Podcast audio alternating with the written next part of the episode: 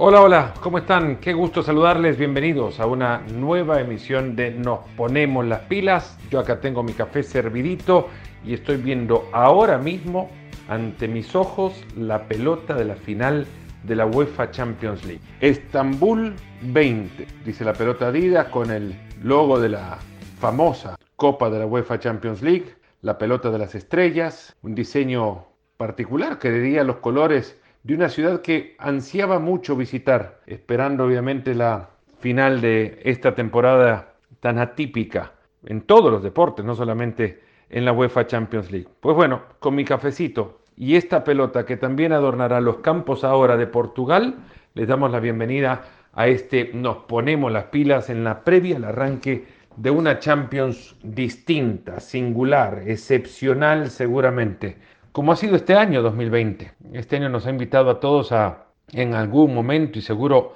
muchos de los que ahora todavía estén escuchando este podcast o cuando escuchen este podcast todavía estarán en esa etapa. Yo creo que todos seguimos en mayor o menor medida también en la misma etapa reflexiva en la que nos ponemos por las condiciones extraordinarias en las que nos ha colocado este, este virus y la pandemia todos en algún momento nos ponemos a, reflexionar sobre lo que hemos vivido, lo afortunados que hemos sido por las experiencias que hemos tenido y cómo cada uno puede llegar a modificar sus patrones de vida como para empezar a encontrar una mejor forma de convivencia en esta realidad, cualquiera sea la realidad que se nos venga seguro muy difícil será y para eso también hay que prepararse. Yo creo que esconderlo sería eh, limitarnos en el proceso de preparación hacia recibir esa nueva realidad. Yo creo que entender que va a ser complicado también es un paso dado hacia el, el anticipo que cada uno pueda llegar a tener para recibir ese nuevo, esa nueva realidad, ese nuevo mañana el mañana que se nos viene a nosotros ahora es una nueva Champions. Es el mismo trofeo, es la misma pelota, la pelota no la cambian, no puede dejar de ser redonda, pero sí cambian muchísimo por el cambio de formato las condicionantes que llevan a cada equipo a avanzar de ronda en la competencia. Solo pensemos que han quedado inconclusas y se tienen que disputar aún y cuando medianamente parecidos sean las condiciones de la disputa de estos partidos de octavos de final, es distinto ya jugarlo sin público, con la opción de además tener cinco cambios a disposición para cada uno de los entrenadores. Hablaba con un entrenador que, está, que estará sentado en uno de los bancos de, de suplentes de esta UEFA Champions League sobre este tema, justamente sobre los cinco cambios. Me decía, ya un cambio modifica todo en un equipo. Cambiar cinco es hacer un equipo totalmente distinto. Igual, si le daban opción para cambiar a los 11, alguna vez Mourinho lo dijo, el reglamento no se lo permitía por lo mal que estaba actuando su equipo en el momento de la declaración aquella eh, repetida en cuanta liga ha pisado Mourinho, asimismo también se repiten los, el manual de declaraciones del técnico portugués. Algunos creerían, algunos entrenadores creerían viable y creo hasta lo utilizarían de ser posible el cambiar a todo un equipo si el reglamento se los permitiera. Y esto modifica muchísimo los modelos, los patrones de juego, la misma dinámica con la que los equipos juegan sus partidos. Esto ya hace que la Champions que ahora veamos sea diferente, que el fútbol que hemos visto sea distinto, porque los equipos se mueven más, no solamente se modifican, sino también se mueven de distinta manera la interrelación entre jugadores, porque son distintos los jugadores, evidentemente será diferente. En consecuencia, ese argumento ya deportivo hace que la Champions actual sea distinta, una totalmente diferente a la que anterior, en anteriores temporadas hemos vivido, porque nuestra realidad ahora es distinta y nos tenemos que adaptar a ella. Cambia el lustre de la copa, cambia el brillo, la jerarquía del trofeo.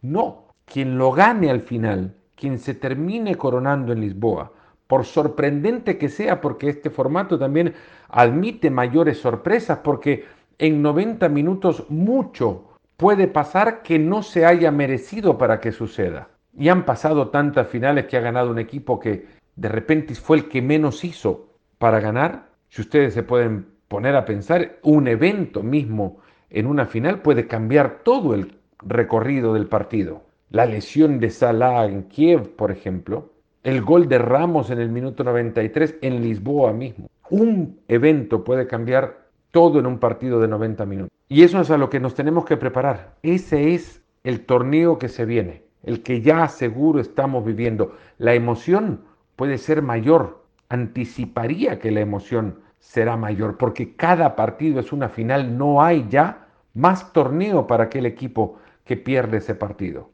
Hay una realidad asumida que esta Champions será diferente, pero sin asterisco al final del torneo. No habrá un acompañamiento al nombre del equipo campeón que entre paréntesis te invite a visitar las notas al final del papel a donde diga este fue el campeonato de la pandemia. No, la Champions de la pandemia no la llamemos así. Es la Champions con otro formato, con otro formato. Y cada equipo asumiendo las mismas condiciones, tratando de encontrar, y en esto UEFA creo que ha acertado, un equilibrio competitivo que le ofrezca todas las mismas opciones para ganar. Luego de esto, puede ser un equipo mejor que otro por el resultado de un solo partido. ¿Cuántas veces no hemos escuchado? ¿no? Este partido, si lo vuelven a jugar 100 veces, 99 lo gana el otro equipo. Pues en un partido no se ve si en realidad un equipo es mejor que otro. Muchas veces me pregunté si el fútbol no tendría que definir cuando a esto llega, cuando llega la definición entre dos equipos, como se hace en otras ligas, ¿no? El mejor de tres partidos el mejor de cinco partidos, serán ya muchos encuentros. En, cinco partidos se puede definir si un equipo es mejor que otro.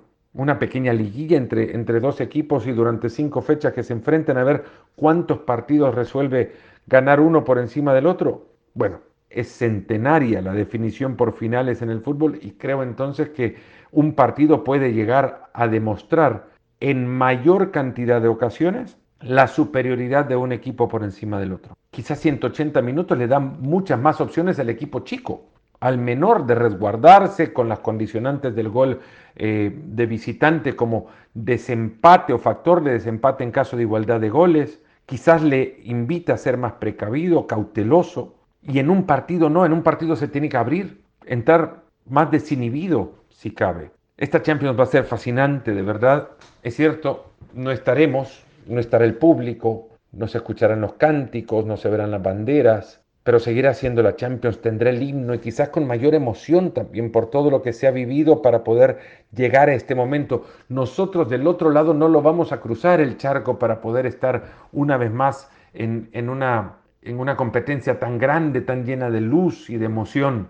Pero esa emoción, créanme, y creo que se puede percibir por lo que les estoy hablando ahora, se va a transmitir o al menos es el esfuerzo que haré yo para transmitirlo. No hay público, el grito de gol será igual, quizás retumbará en el sonido de caja que provoque ese estadio vacío. Y si retumba que quede el eco como recuerdo de ese momento. Igual vacío no creo que esté el estadio. Millones de almas ahí estarán acompañando a sus equipos en un torneo que comandará muchísima, creería yo, incluso hasta mayor atención que otras, que otras Champions pasadas. Va a ser un pequeño mundial y lo vamos a disfrutar muchísimo. Es que es un torneo tan especial. El sentido de este episodio es contarles un poco cuál ha sido mi relación con la Champions. Crecí en un país, en El Salvador, a donde ver la final de la Copa de Campeones de Europa era un pequeño lujo, aunque ese pequeño lujo fuese consumido quizás hasta cuatro o cinco días después de la disputa del partido.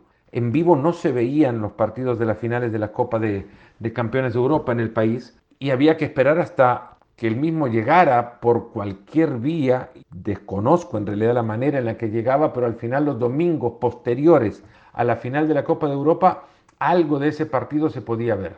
Pero era un partido más. No digo que fuera un partido cualquiera, ni mucho menos, no, lo voy a, no le voy a restar ningún mérito, pero tampoco el fútbol europeo en el lugar en el que crecí tenía ni cerca a principios de los 80 la relevancia que llegó a tener a finales de los 80 y mucho de ello tuvo, tuvo que ver con la facilidad que la televisión italiana, a partir de su señal internacional, nos brindó a quienes crecimos en un país como el mío, y seguro muchos se pueden identificar con el caso, esa facilidad que nos dio de ver a Diego Maradona jugar todas las mañanas, de los domingos cuando menos, a Maradona, a, Platini, a Boniek, a todas esas grandes figuras que engalanaban un fútbol italiano que era entonces el, el fútbol de todas las joyas. Pues esa facilidad abrió una pequeña puerta hacia el fútbol europeo.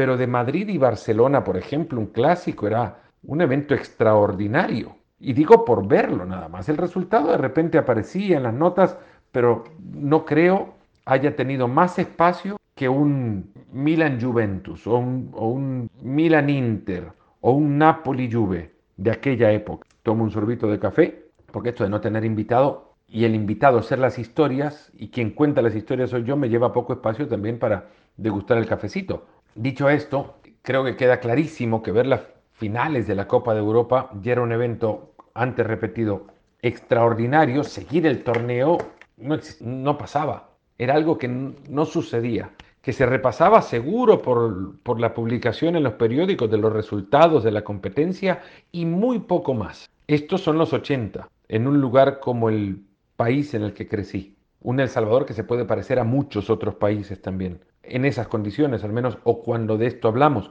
todo empezó a cambiar a partir de ESPN. De ahí en más, la historia con la Champions para muchos de mi generación, quizás alguna generación por arriba de la mía, pero todas las generaciones por debajo, encontraron en la Champions la ventana al mejor fútbol del mundo. Imagínense que en 1985, cuando se juega la final en el Heysel, en el estadio de Heysel de Bruselas, entre el Liverpool y la Juventus. Mis hermanos y yo estábamos sentados en la mesa del comedor de casa cuando recibimos una llamada de mi hermana, que ya recibió una llamada internacional en esos momentos. Mi hermana vivía en Venezuela.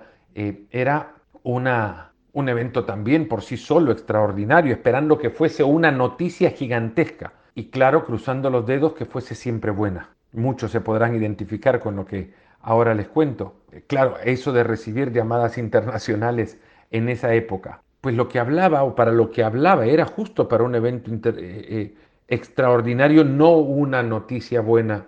Asustada, preguntaba si estábamos viendo en televisión lo que estaba sucediendo en ese estadio y la tragedia que en ese momento se estaba eh, llevando a cabo. Aficionados de los dos equipos corriendo en las tribunas, provocando que, que más de tres dos decenas de aficionados juventinos perecieran en la grada de ese estadio de Bruselas en la previa a la disputa de una final que se terminó y de manera inconcebible disputando aún. Triunfo de la Juventus, gol de Platini de penal. Esa final no la vimos. Esos eventos los relataba mi hermana por el teléfono y tuvimos en algún momento que esperar, obviamente, a poder ser eh, testigos a través de la tele de lo que ahí se estaba, de lo que ahí estaba sucediendo. Así era la historia nuestra con los partidos grandes de la Copa de Europa. Antes de eso había haber visto a un subcampeón europeo pasearse por Centroamérica, el Borussia Mönchengladbach ya era un, evento gigantesco. El Borussia Mönchengladbach estaba disputando la Copa Interamericana, no Interamericana, la Intercontinental, y en el camino decidió jugar partidos eh, en, Centroamérica, pasó por El Salvador y de eso un recuerdo vago, nada más de haber escuchado que Bertie Vox estuvo en el país y que un Borussia Mönchengladbach, que había sido subcampeón de Europa, había visitado eh, los campos de mis tierras. Pero de eso un recuerdo vago nada más. Después vuelvo a, que la historia nuestra y de, de muchas generaciones tiene que ver con la llegada de ESPN a la transmisión completa del torneo. A partir de eso, ya uno puede ver el gol de Pella, Mijatovic, en Ámsterdam, y seguir toda la competencia. Ese día nacía mi sobrino y, recuerdo que había un, un, pequeño conflicto entre estar cinco o seis cuadras arriba de casa en el hospital o esperar a noticias si es que llegaban durante el desarrollo del partido o perderse el partido en sí. Pues gritamos el gol sin fanatismo alguno, eso sí, no me declaro por gritar el gol, ni mucho menos fanático en ningún equipo, sino más bien en, ese entonces desconocedor de cuál sería mi paradero profesional, gritaba todos los goles. Tenía un compañero de trabajo en, en Buenos Aires que gritaba todos los goles. Así jugase cualquiera contra otro cualquiera dos inexistentes enfrentándose en la cancha y este personaje gritaba todos los goles. Me identificaba mucho con él. Yo grité siempre todos los goles. Pues gritó el, grité el gol de Peja Mijatovic. Además, por increíble que pareciera que ese Real Madrid le estaba ganando a la, a la Juventus, la historia que estaba contándose en ese momento cuando después de tantos años, 32 si no me equivoco, el Madrid le daba color a sus festejos europeos. Todos los anteriores habían sido al menos de Copa de Campeones de Europa en blanco y negro. En el 2000 el taco de redondo lo veía con mi hermano mayor y no, no dimos crédito. Nos levantamos los dos ante la acción de, del argentino contra Henningberg del Manchester United en Old Trafford, ni más ni menos, y el pase servidito para que Raúl lo clavara. El taco de redondo, esa pelota, esa, esa jugada en sí le dio vuelta a todo el mundo y todavía sigue dando vuelta en la imaginación de chicos que ni siquiera habían nacido en esa época. Lo ven el taco de Redondo y lo quieren replicar. Y Redondo una vez me contó que nunca lo había intentado, que quizá en algún entrenamiento, jugando con la pelotita nada más, pasó el balón así, pero que eso le nació como recurso en el momento. Qué jugador, ¿no? Qué pedazo de mediocampista, qué mediocampista completo, no pedazo de, un mediocampista completo. Esa final de París entre el Real Madrid y el Valencia, era mi primera final en ESPN. No sabía que comenzaría a trabajar ya en ESPN un par de meses después o semanas más tarde, pero ya sabía que estaba dentro, no sabía cuándo iba a comenzar a trabajar, pero sabía que estaba adentro. Y esto lo sabían muy pocos, en mi familia, mi mamá, mis hermanos, mi novia, hoy esposa, sus padres y nada más, ni mis mejores amigos. Ni a mis mejores amigos le había contado la noticia. ¿Cuántos de ustedes no tuvieron sueños con ganas de que ese sueño se cumpla? Lo mantuvieron en secreto. O alguna noticia esperando que todo termine por alinearse para que al final se, se dé lo esperado. Bueno, yo estaba esperando que todavía todo se alinease para que se diera lo esperado, poder al final empezar a trabajar en ESPN. Y esa final la vi con muy buenos amigos míos que todavía conservo y veía las letritas de ESPN y, miraba la transmisión y escuchaba las voces tan tradicionales en ese momento de la competencia de, de la Champions o de las transmisiones de la Champions y decía en cualquier momento, porque repito, no sabía cuándo iba a comenzar, sabía que arrancaría en algún momento, pero no sabía cuándo, en cualquier momento estos serán compañeros míos de trabajo. Impresionante. Y no lo podía creer y no lo podía contar, no lo quería contar. Y así esa se convirtió en mi primer final de Champions. Digamos, en ESPN sí, la cuento como tal porque yo ya me creía parte de la familia, aunque no hubiese entrado todavía. El primer partido de Champions no lo relaté, relaté partidos de Champions, sí, y el primero creo, porque este registro se los debo, pero lo voy a pagar porque lo voy a encontrar en algún momento, fue un Deportivo La Coruña Olympiacos de la temporada 2004-2005, creo, pero con 90% de certeza que ese fue el primer partido de Champions que relaté. La primera experiencia mía con la Champions in situ fue una semifinal, a donde me enviaron como reportero de la misma, enviar informes de la, de la, del evento. El Barcelona había ganado el primer partido 1 a 0 con gol de Ludovic Joly y eh, se preparaba para enfrentar al Milan en el partido de vuelta en su campo. Íbamos con un eh, camarógrafo. Los camarógrafos regularmente son muy buenos fotógrafos, muy buenos en su tarea, pero conocen muy poco de fútbol, muy poco. Tanto así que el que me tocó en un momento me dice, bueno, ¿quieres que te haga imágenes de Casillas y lo veo y estaba su cámara apuntando hacia el arco donde estaba entrando en calor Víctor Valdés. Y le digo, pues dale, que si lo encontrás a Casillas ahí, va a ser una gran noticia. No, no, lo tengo bien encuadrado. Era Víctor Valdés, el arquero, así que me tocaba trabajar con alguien que mucho no sabía y, y en consecuencia dirigirlo mucho hacia donde quería yo ver imágenes. Ese partido tiene un recuerdo particular porque se convertía en la primera vez que iba a escuchar ahí en campo las notas del himno de la Champions. Y estaba justo detrás, mi posición, justo detrás del arco que iba a defender en la primera parte el, Barcelona, a donde entró en calor además. Víctor Valdés ya para la hora del partido. La anécdota del camarógrafo era el día del entrenamiento previo al desarrollo del partido. Y una curiosidad nada más, cuando llego a los estadios, ahora cada vez más cerca de los partidos, pero antes, cuando todo empezaba, digamos, y cuando eh, era toda una enorme, una novedad, digamos, eh, para mí, los partidos europeos, eh, solía llegar, si podía, a abrir las puertas del estadio. Fue el caso esa vez, en mayo del 2006, en el Camp Nou.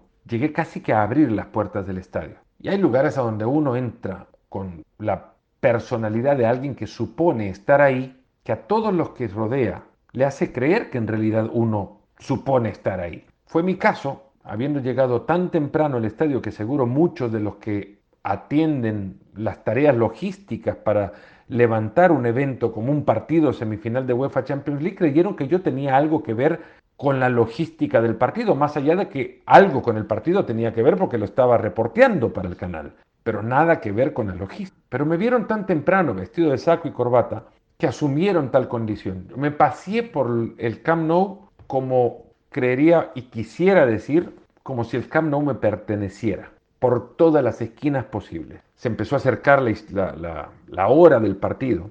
Llegó el Milan, no llegan todos, no, no llega el equipo primero, sino llegan los utileros para acomodar. Imagínense cuán temprano llegué que vi la llegada de los utileros del Milan, que llegan mucho más temprano que el equipo. En uno de los pasillos me encuentro con, desconozco el nombre, pero recuerdo era el cuñado de Adriano Galliani. El jefe de utileros del Milan era el hermano de la mujer de Adriano Galliani, vicepresidente del Milan en aquel entonces, eh, de mucha confianza. Imagínense los secretos que no le habrá contado el cuñado a quien manejaba las riendas deportivas del Milan de, de, Berlusconi en aquella época. Eh, me ve el jefe de utileros del Milan y me pregunta en italiano medio italiano, medio castellano, si puedo encontrar las llaves para abrir el camerino del, del Milan. Como yo estaba asumiendo ya mi condición de amo y señor prácticamente del estadio y que yo tenía que estar ahí, y que además ya tenía que ver con la logística, le dije presto y muy seguro de mí,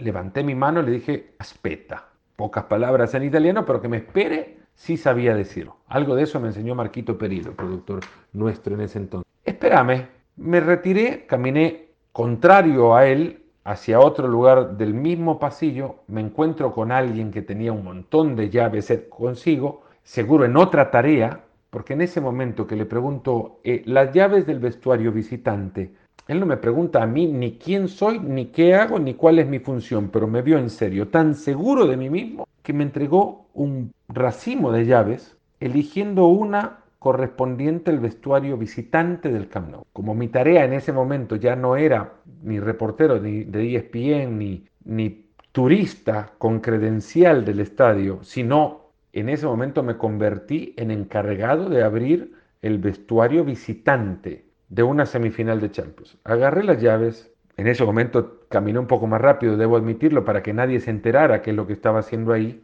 Ah, igual me ven en ese momento y habrían creído que tengo las llaves hasta el palco presidencial. Y es que creo que había tantas llaves que el palco presidencial pude haber abierto, de haberme tomado el tiempo de probar cada una de ellas.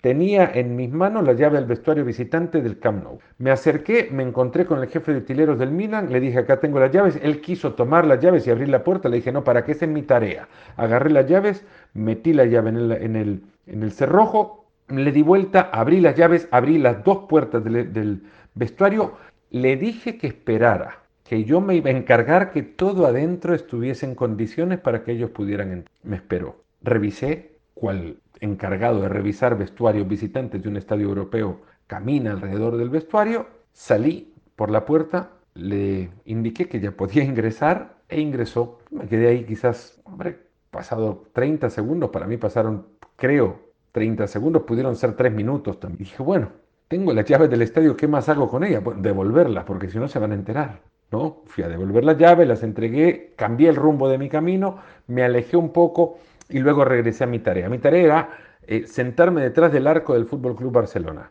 Bueno, que defendía el Barça en aquel primer tiempo. El segundo tiempo fue, fue hacia otro sector.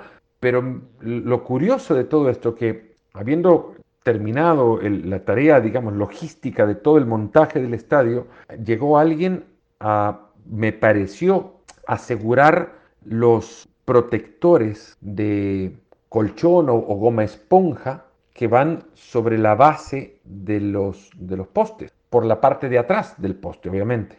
Hay un, hay un protector de goma esponja por si algún jugador choca, eh, se golpea en esa base, que no, que no sufra mucho del golpe, es el, poste que sujeta la red del, arco. En esa base habían incrustado en cada uno de, los postes una cabeza de ajo, una cabeza en el poste izquierdo, otra en el poste derecho. ¿Creerá Víctor Valdés? Pensé, o los utileros del Barcelona o los encargados de la cancha del Barça a órdenes de alguien que cree en este tipo de cosas que una cabecita de ajo le podía dar buena suerte a su equipo. Bueno, el Barcelona aquel partido lo empató, una acción polémica en ese arco donde estaban las cabecitas de ajo y en lo que pareció una falta sobre Andriy Shevchenko, no la pitaron, una falta de Puyol, no pitaron, yo estaba ahí, ahí nomás, me pareció falta, me quedaba la duda si había sido dentro o fuera. Al revisar, bueno, al ver las imágenes de repetición, ya posterior al partido, no se da cuenta que la acción era dentro del área y que tendría que haber sido penal. Bueno, las cabecitas de ajo para algo funcionan. El Barcelona empató aquel partido, ganó la eliminatoria y llegaba a su primera final de Champions League desde 1992. Muchas cosas han cambiado en el mundo de la Champions. Los accesos son unos de ellos. Terminó ese partido el camarógrafo, aquel lo único que le dije es que vos prendé la cámara, que acabamos de hacer festival de notas. Y no había terminado, o no tenía mucho de haber terminado aquel partido cuando hicimos hasta lo imposible por meternos a la cancha, no nos permitieron, eso ya estaba desde entonces, pero sí caminando por el entorno, una entrevista a Carles Rechak, antes de él estuvo eh, Johan Cruyff, después llegó Rafa Márquez, Rafa Márquez en aquel equipo comandante de, la defensa de ese Fútbol Club Barcelona.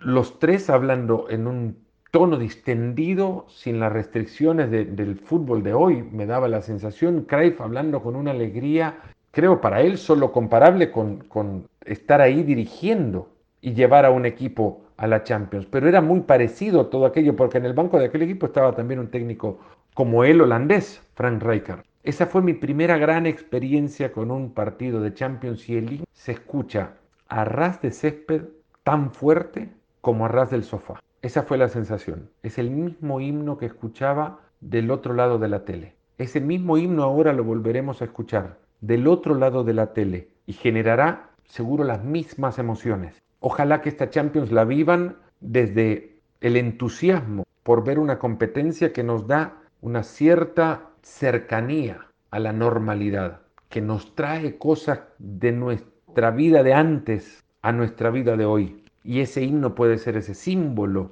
que nos haga recordar que las cosas en el fútbol y en la vida cambian y nos tenemos que adaptar a ellas. Antes seguro se reunían para ver los partidos de Champions en, en casa, en bares, en restaurantes, salones, ahí donde fuera se reunían muchos para ver los partidos. Ahora traten de reunirse virtualmente. Apliquen un pequeño grado de sacrificio para que en ese distanciamiento no se conviertan también estas reuniones en focos de contagio. Sigamos atentos a la realidad en la que ahora estamos. Llega la Champions de entretenimiento, pero tratemos que sea siempre resguardados y conscientes de la situación y la responsabilidad social que cada uno tiene que llevar consigo. Espero que la disfruten. Va a ser un torneo maravilloso seguramente. En otra les cuento más historias mías con la Champions. Esa de las llaves del vestuario del Camp Nou no la había contado con tanto detalle como hasta ahora. Después no sé si me van a dar más llaves en algún otro estadio. Les mando un fuerte abrazo, cuídense mucho y hasta el próximo episodio de Nos Ponemos.